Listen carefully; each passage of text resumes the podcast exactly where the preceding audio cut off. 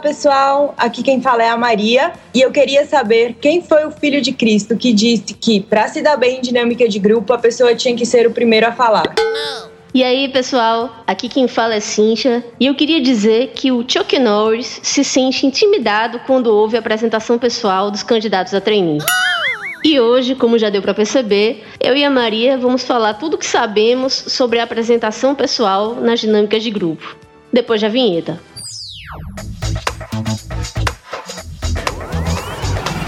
Está no ar o VeraCast, o podcast do Vida de Treininho. At last,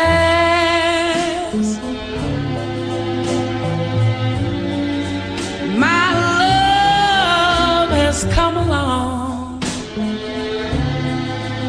Muito bem. Estamos finalmente de volta com mais uma edição do VTcast. E eu queria aproveitar esse momento para reforçar o compromisso que eu assumi em 2016 de fazer tudo que tiver ao meu alcance para ajudar os nossos ouvintes e os nossos leitores a conquistarem uma vaga ou uma promoção no trabalho ao longo do ano. Nesse primeiro semestre, nós já demos dicas sobre currículo, sobre como buscar oportunidades, sobre a fase de testes e outras etapas online. E aí, a partir de agora, nós vamos começar a falar das etapas presenciais. E aí, para ficar tudo muito caprichado e muito detalhado, o VTcast de hoje vai ser totalmente voltado para a apresentação pessoal nas dinâmicas. E aí, aqui a gente está falando em um sentido mais amplo, não apenas para dinâmicas de trainee, como também para dinâmicas de estágio. Na verdade, aqui a gente está incluindo também até mesmo os painéis de negócio, que não deixam de ser um tipo de dinâmica. A ideia é falar de várias situações que a gente já viveu, tanto como candidata quanto como recrutadora, em vários tipos de atividades presenciais, desde que tenha sido um momento de apresentação pessoal. Fala sério, Maria. Onde mais, se não no VT, os nossos ouvintes poderiam encontrar um conteúdo tão especial? Em lugar nenhum, Cintia. Eu acho que é por isso que o pessoal precisa divulgar aí o VTcast, dar cinco estrelinhas pra gente, dá o joinha, conversa com o pessoal sobre o nosso trabalho. A gente tá caprichando cada vez mais e estamos aí fazendo um trabalho super legal que eu acho que merece ser divulgado. E se vocês não têm o iTunes para dar para a gente as cinco estrelinhas, vocês também podem demonstrar todo o seu apoio ao nosso programa nos seguindo lá no SoundCloud, que é um aplicativo que está disponível tanto para iPhone quanto para o Android. Bem, dados os nossos recadinhos, Vamos embora começar que o pessoal deve estar tá louco para ouvir as nossas dicas, né, Maria? Isso aí, pessoal. E eu vou começar com a primeira dica, e ela é a seguinte: você não precisa correr para ser o primeiro a se apresentar. Por quê, pessoal? Porque a ordem dos fatores não altera o produto. Não interessa se você é o primeiro, ou se você é o último, ou se você é o do meio a se apresentar. Não é isso que vai te garantir a aprovação para a próxima fase. É o que você fala durante a sua apresentação pessoal. Então, ao invés de focar na ordem, se você vai ser o primeiro, se você vai ser o terceiro, enfim, foca na sua apresentação. Muito mais importante é o que você vai dizer e não quando você vai dizer. Pois é, pessoal. Esse é um grande mito que a gente faz questão de derrubar. E se vocês ficaram curiosos para saberem um pouco mais sobre outros mitos dos processos seletivos, recomendo que vocês ouçam o VTcast 7 em que a gente conversou com a Bruna Dias, lá da Companhia de Talentos. Vou colocar o link aqui no post. E aí, agora partindo para a segunda dica, que é daquelas que eu aprendi com a vida mesmo. Não se intimide com os outros candidatos. E aí, pessoal, falando da minha própria experiência como candidata, que já faz algum tempo, mas isso não vem ao caso. É, como vocês já devem ter percebido pelo meu sotaque, eu sou de Pernambuco. Pernambuco, imortal, imortal. E na época que eu participei dos processos, eu precisei fazer muitas viagens lá para São Paulo para participar das dinâmicas, dos painéis. E aí, assim, logo de cara, eu já me sentia meio deslocada por ser normalmente a única candidata do Nordeste. Já destoava um pouco do grupo por conta de sotaque e tudo mais. E também, quando eu ouvia a apresentação dos outros candidatos, eu me perguntava, assim, literalmente, o que é que eu tô fazendo aqui? Como eu falei aqui no começo, né? O pessoal tinha currículo de impressionar, intimidar até mesmo Chuck Norris, né?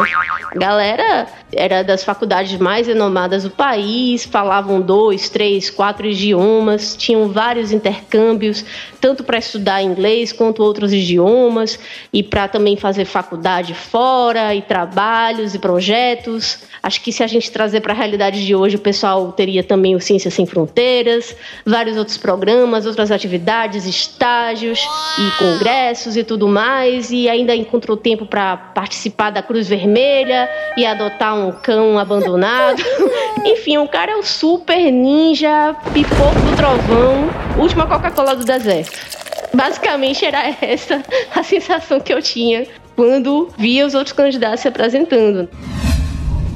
E isso, assim, logo no começo me prejudicou muito, porque eu ficava muito intimidada, né? Terminava me encolhendo, assim, ficando ainda mais insegura. E assim, gente, a dinâmica de grupo não é um momento para você demonstrar insegurança. Não. Você por dentro pode estar tá morrendo de medo, pode estar tá se achando um zero à esquerda, pode estar tá cheio de dúvidas, anseios, incertezas, enfim, todos esses sentimentos comuns a quem está ainda começando a carreira, começando a vida adulta. Mas a minha dica é que você não pense muito nisso, não fique se comparando aos outros. Faça o seu melhor, mostre que você é o candidato para aquela vaga, mesmo que você até duvide disso. Mas assim, é importante você mostrar que tem confiança em si mesmo. Não tô falando aqui para ninguém ser arrogante ou nada do tipo, mas puxa, se nem você acredita em si mesmo, por que que outras pessoas vão acreditar, né? Então, nem que seja meio que fingindo, né? Existe uma expressão em inglês que fala assim: fake it until you make it finja ser até você ser. Mais ou menos isso, né, na tradução livre. Parece meio forçado, mas assim, na verdade ajuda muito, assim. Parecer confiante geralmente te ajuda a se tornar confiante. Para ajudar aí o pessoal na autoconfiança, Cíntia, vou fechar esse bloco dando a última dica, que é a seguinte: treina a sua apresentação em casa. O que eu quero dizer com isso? É sempre bom você ir para frente do espelho ou mostrar para sua mãe, para sua irmã, para seu namorado a sua apresentação. Mas sempre tendo cuidado para que ela não fique mecânica, para que você não decore a sua apresentação pessoal e acabe vomitando as palavras que nem você fazia quando era da sétima série e estava na sua feira de ciências. Não é isso. Você tem que treinar para ela ficar o mais natural possível, para que ela saia como uma coisa natural, uma coisa quase que espontânea. Afinal de contas, você vai estar falando sobre você, né? É um assunto que eu espero você domine como ninguém. Então relaxa, presta atenção nos seus movimentos, aproveita em casa para ver onde você está errando e vai corrigindo para que ela fique o mais redondinha possível, para na hora, sob todas as pressões do mundo, você consiga dar o seu melhor. Pois é, Maria. Mas aí agora eu imagino que alguns dos nossos ouvintes podem estar pensando assim: beleza, mas é para eu treinar o quê? Eu nunca fui numa dinâmica, não sei como é essa apresentação pessoal. Boa pergunta, caro VTcaster. É isso que você irá descobrir no próximo bloco.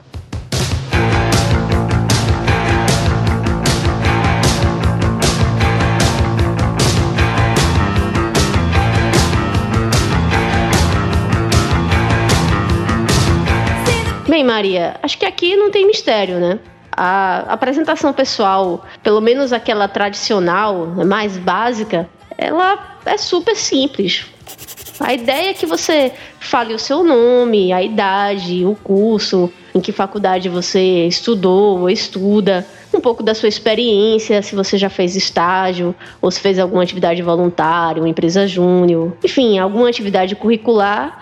E também, geralmente, existe uma pergunta lá para que você fale sobre algo que foi marcante na sua vida que pode ter sido um intercâmbio, pode ter sido a experiência de sair do interior para morar sozinho na capital.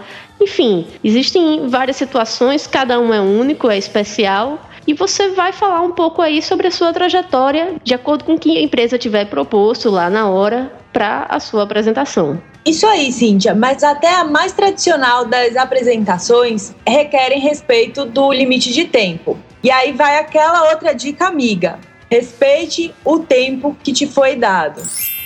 Normalmente você vai ter aí em torno de dois, três minutos para falar sobre você e todas aquelas informações aí que a Cíntia falou faz pouco tempo. Qual que é a minha dica? Cuidado como você vai falar nesse tempo. Eu sei que o tempo é curto, mas ele dá muito bem para você falar tudo que é necessário. Só toma cuidado para tua apresentação não ficar muito monótona e você ir falando muito pausado.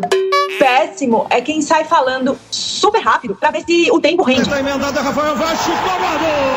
Gente, o tempo não vai se multiplicar só porque você tá falando rápido. Fica muito ruim para quem tá ouvindo. Na verdade, eu lembro quando eu era recrutadora, tinha uma pessoa que eu estava avaliando e ela falava tão rápido que ela parecia um locutor de futebol.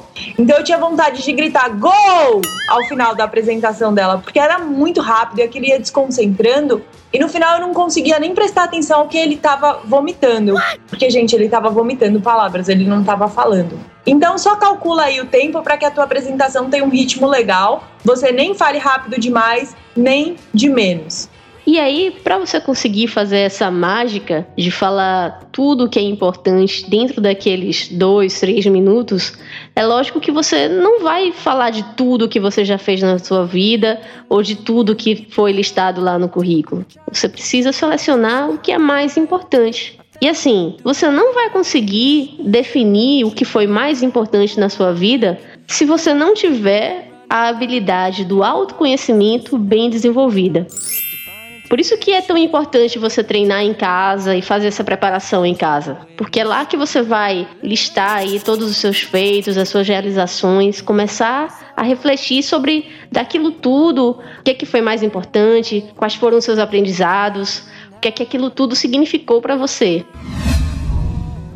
E esse processo de autoconhecimento, ele fica tão intensificado durante essa fase de processos seletivos que eu diria que foi o maior legado que ficou para mim dessa época. Hã? Que eu tive que me preparar tanto, tantas vezes para as apresentações cada vez mais mirabolantes que as empresas bolavam, que isso fez com que eu desenvolvesse muito essa habilidade. E essa foi uma lição que ficou até hoje. Assim. Até hoje eu tenho um autoconhecimento muito bem trabalhado, muito bem pensado. E isso me ajuda muito, tanto na minha vida profissional quanto na minha vida pessoal. E assim, isso é algo que ninguém me tira, isso ficou para mim.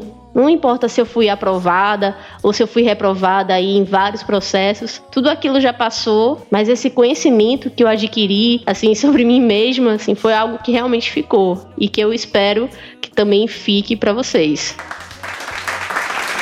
É, Cíntia, a teoria é muito bonita, tá tudo muito bonito, muito elegante, mas assim, o pessoal deve estar tá aí se perguntando: que apresentação mirabolante é esta e como eu devo fazer essa apresentação tão mirabolante? Mas aí, pessoal, relaxa que a gente vai discutir sobre isso e deixar tudo bem redondinho para vocês no próximo bloco.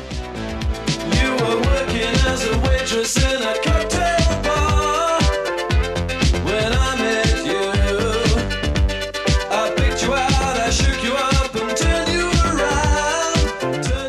gente começar a analisar essas apresentações mirabolantes, esse bloco será focado nas apresentações que exigem uma preparação prévia.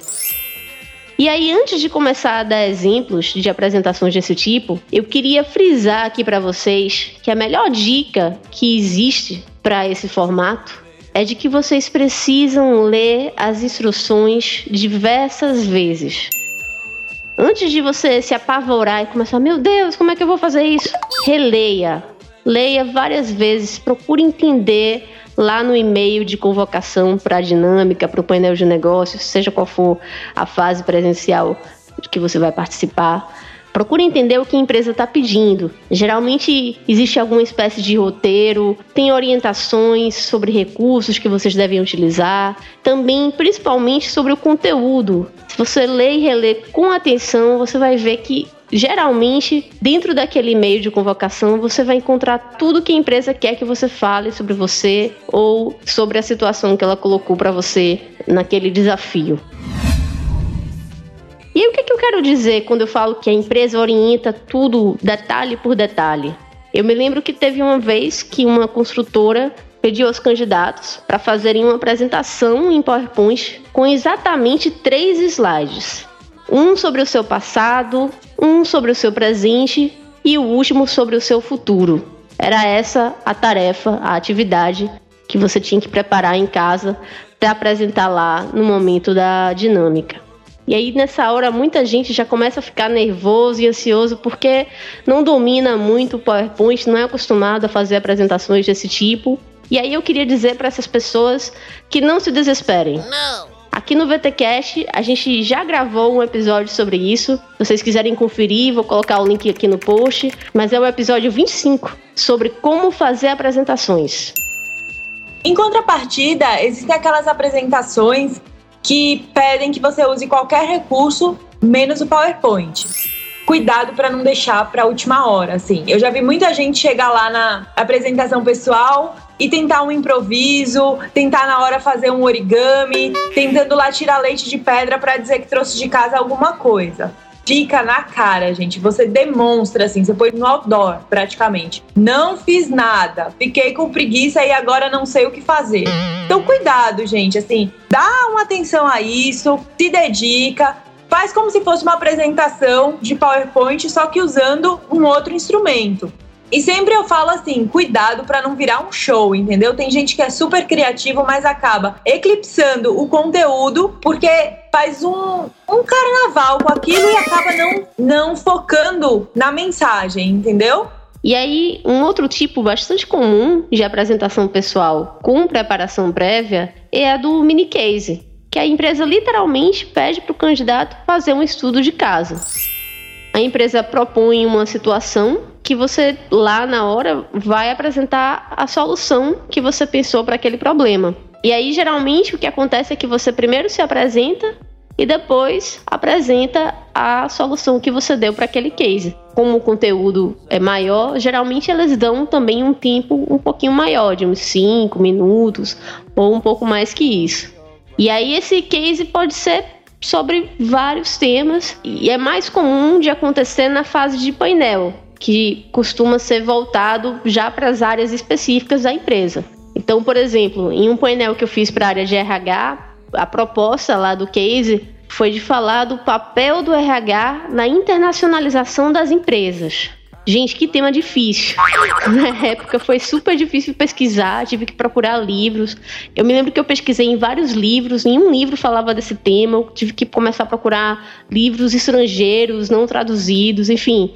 Foi todo um trabalho e que é isso mesmo que a empresa quer ver. Se você está realmente disposto a pesquisar sobre aquele tema, se preparar e apresentar os seus achados, enfim, o que você concluiu sobre aquele assunto. E falando em mini case, Cíntia, algumas empresas de varejo, tipo Renner, Carrefour, elas pedem visita às lojas e que você traga para sua apresentação o seu sentimento naquela visita às lojas. O que, que você acha que é um ponto de melhoria? O que, que você acha que é um ponto positivo? O que você faria diferente? Às vezes pede até que você interaja com outros consumidores, que você faça quase que uma mini entrevista para entender como que eles se sentem naquela loja e que você traga para a apresentação a sua experiência sempre ressaltando o que que tá legal e o que, que você faria diferente. Bem, mas a gente até agora estava no nível easy, né? No nível fácil. Para quem tá começando, né? Aquele noob novato do videogame, né? Porque punk hardcore mesmo é quando, de surpresa, lá na hora da dinâmica, a empresa pede algo totalmente inesperado. É o que vocês vão conferir no próximo bloco.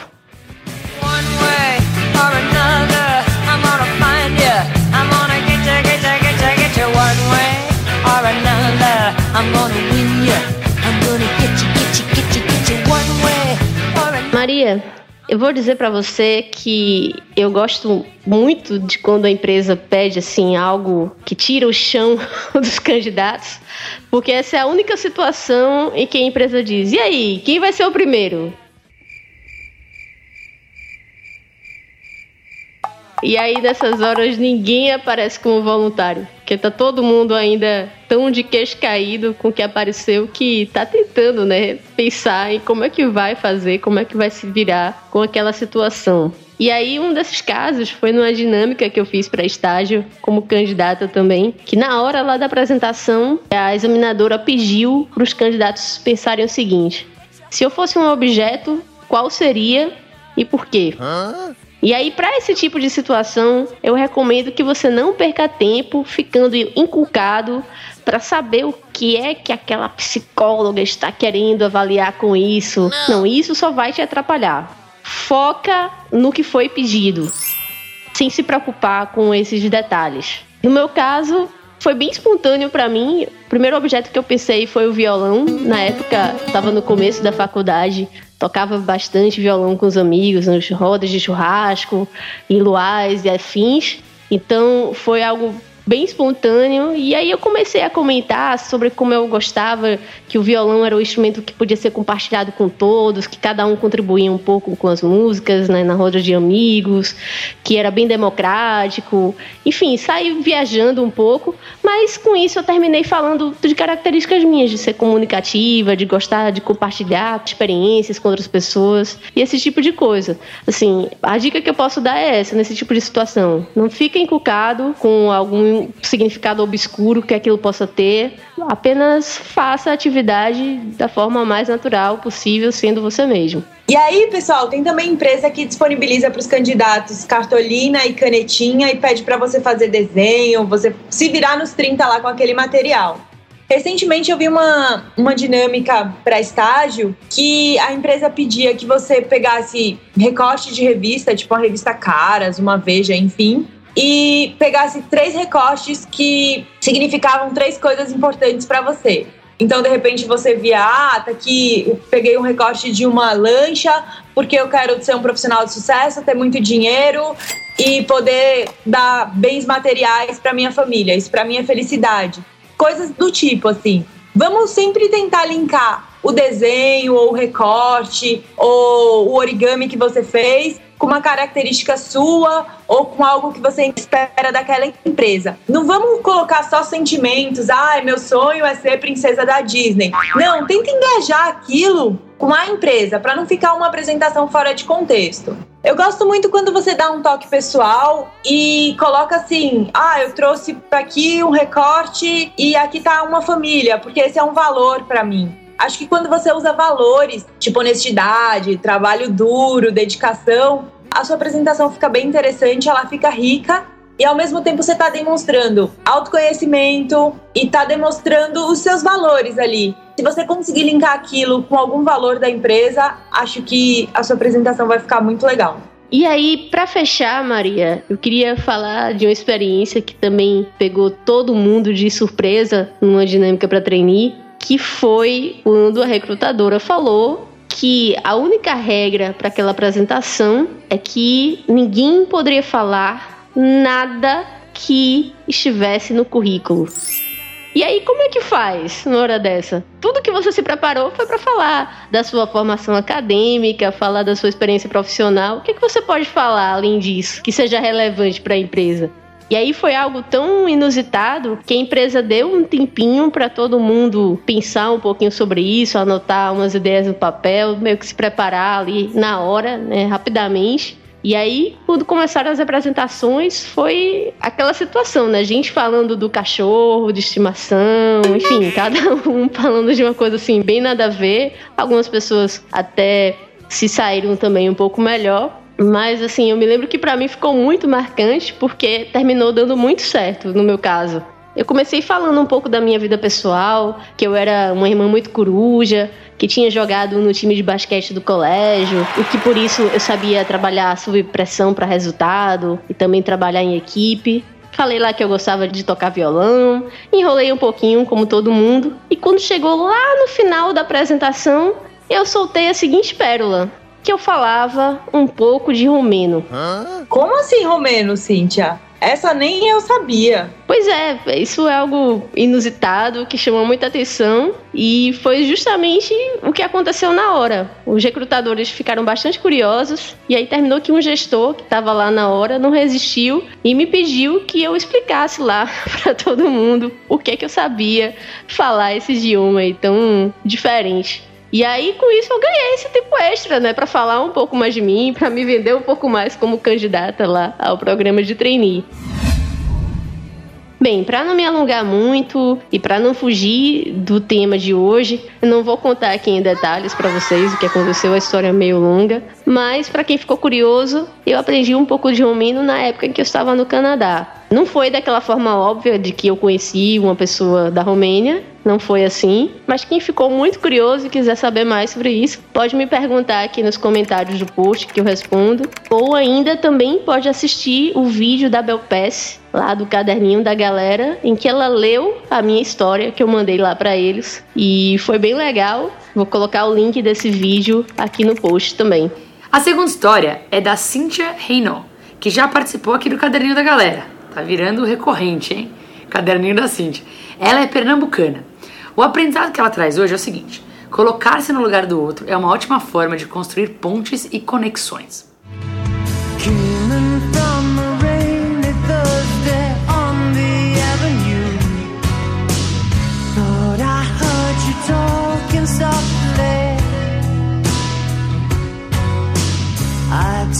Bem, pessoal, infelizmente o episódio de hoje está chegando ao fim.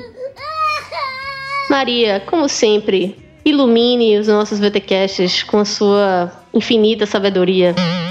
Então, gente, não tenho nenhuma fórmula mágica para vocês, mas a mensagem que eu deixo é: seja você mesmo. Não tente parecer alguém que você não é, não tente tentar ser melhor que os outros candidatos. Às vezes a gente acha que está abalando e na verdade você se perde, você não consegue manter aquele teatro todo. Acho que quanto mais próximo da pessoa que você realmente é, mais confiante você vai se sentir, você vai dominar mais aquele assunto, você vai estar tá falando a verdade e você vai ver como a coisa vai fluir muito mais fácil. Boa sorte, qualquer dúvida, deixe uma mensagem. A gente se vê nos próximos episódios. É isso, pessoal. Não esqueçam de dar o joinha, hein?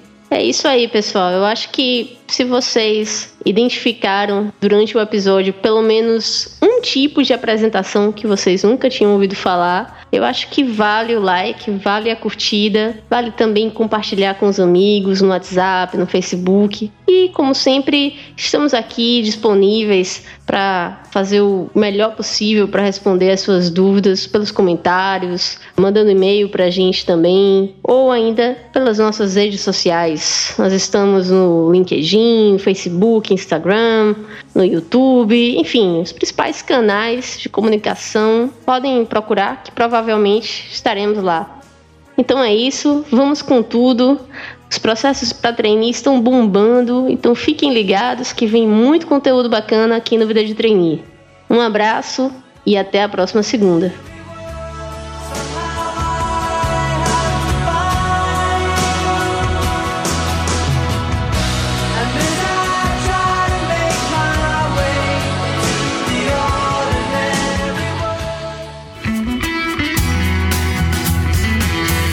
Você acabou de ouvir o VTCast. Fique ligado e até a próxima.